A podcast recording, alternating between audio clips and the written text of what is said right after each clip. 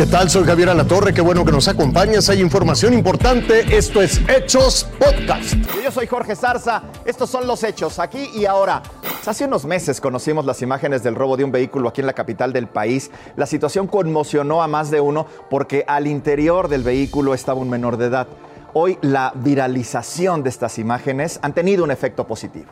Hace casi cuatro meses este video del robo de una camioneta en la Ciudad de México se volvió viral en julio pasado. Los ladrones no querían dejar que la víctima sacara a su hijo del asiento trasero. Pudo ser otro asalto que quedara impune, pero el video permitió seguir la pista al ladrón del casco, quien huyó a Tijuana, Baja California. Ahí es donde el presunto delincuente fue atrapado este fin de semana. Este robo se cometió el 8 de julio pasado. Los asaltantes sorprendieron al conductor en Avenida Toluca en la colonia Ermita Tizapán de la alcaldía Álvaro Obregón. La víctima realizaba una grabación en vivo en Instagram. Ese hecho fue lo que permitió que quedara registro del delito. El video se convirtió en evidencia del momento en que el padre desesperado sacó a su hijo de la camioneta. Es una prueba contra el ladrón que gritaba órdenes. ¡La llave! El conductor compartió el video con la leyenda Ayúdenme a encontrar esta rata. El video fue clave. Así lo informó la Fiscalía General de Justicia de Ciudad de México. Las investigaciones de campo de la policía llevaron al rastro de El Bombín a miles de kilómetros de distancia del lugar del crimen. De inmediato fue trasladado a la capital del país, donde ingresó ya al reclusorio preventivo Oriente, donde ahora espera para enfrentar su proceso. Mientras que la policía busca a otro hombre cuya voz quedó también registrada en el video. Están detrás del cómplice de El Bombín. Silvia Otero, Fuerza Informativa Azteca.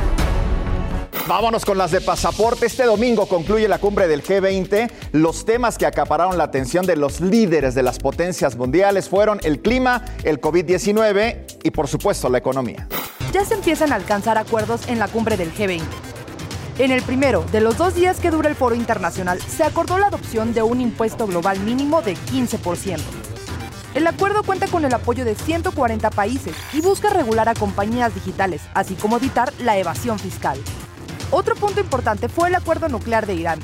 Luego de que Donald Trump abandonara el convenio en 2018, el presidente Joe Biden se reunió con los representantes de Alemania, Francia y Reino Unido. Y en una declaración conjunta, anunciaron que el acuerdo volvería en breve. La vacunación global contra la COVID-19 fue un tema clave del día entre los líderes. Se subrayó la importancia de que todos los biológicos sean aceptados a nivel global, como es el caso de la China CanSino y la rusa Sputnik. Una iniciativa que México, representado por el canciller Marcelo Ebrard, volvió a tocar durante la cumbre. Las crecientes protestas por el foro no interrumpieron el evento cultural y la cena planeados para finalizar la jornada. Pero para los líderes son un recordatorio de que los acuerdos alcanzados aquí deben aplacar las inquietudes mundiales. Marisa Espinosa, Fuerza Informativa Azteca. Al mismo tiempo, pero en otro lugar, las miradas están puestas en Glasgow, en Escocia, donde este domingo arranca otra cumbre, la COP26, esta cumbre de la ONU sobre el cambio climático. Su presidente, Alok Sharma, asegura que esta cita es la última gran esperanza para conservar el objetivo de que la temperatura no se incremente por encima de 1.5 grados centígrados, por encima de los niveles preindustriales. Esta cumbre reúne a líderes políticos, activistas, organizaciones y empresas de más de 200 países interesados en el cambio climático. Tome nota y tome sus previsiones. La Asociación de Bancos de México recordó que es el martes 2 de noviembre, es festivo, no hay labores, no hay bancos.